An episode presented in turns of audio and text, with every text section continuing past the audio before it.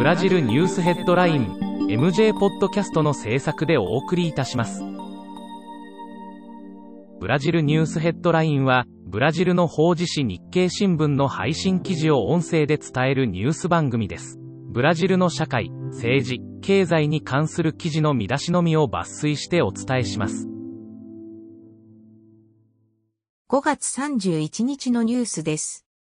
5月29日、ボルソナロ大統領に対する抗議デモが全国200以上の都市で行われた。コロナ禍で密を作ることが恐れられる中、いずれの都市でも多くの参加者たちが集い、ボルソナロ政権に対する強い不満を表明した。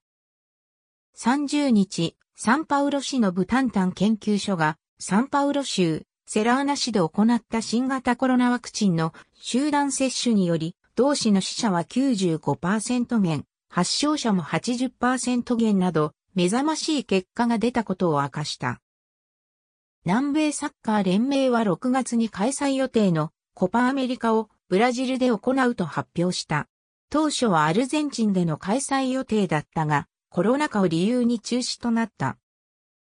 31日、中銀が発表した経済動向調査で、今年の国内総生産の成長予想が3.52%から3.96%に情報修正された。来年度の GDP 予想は2.30%から2.25%に引き下げられた。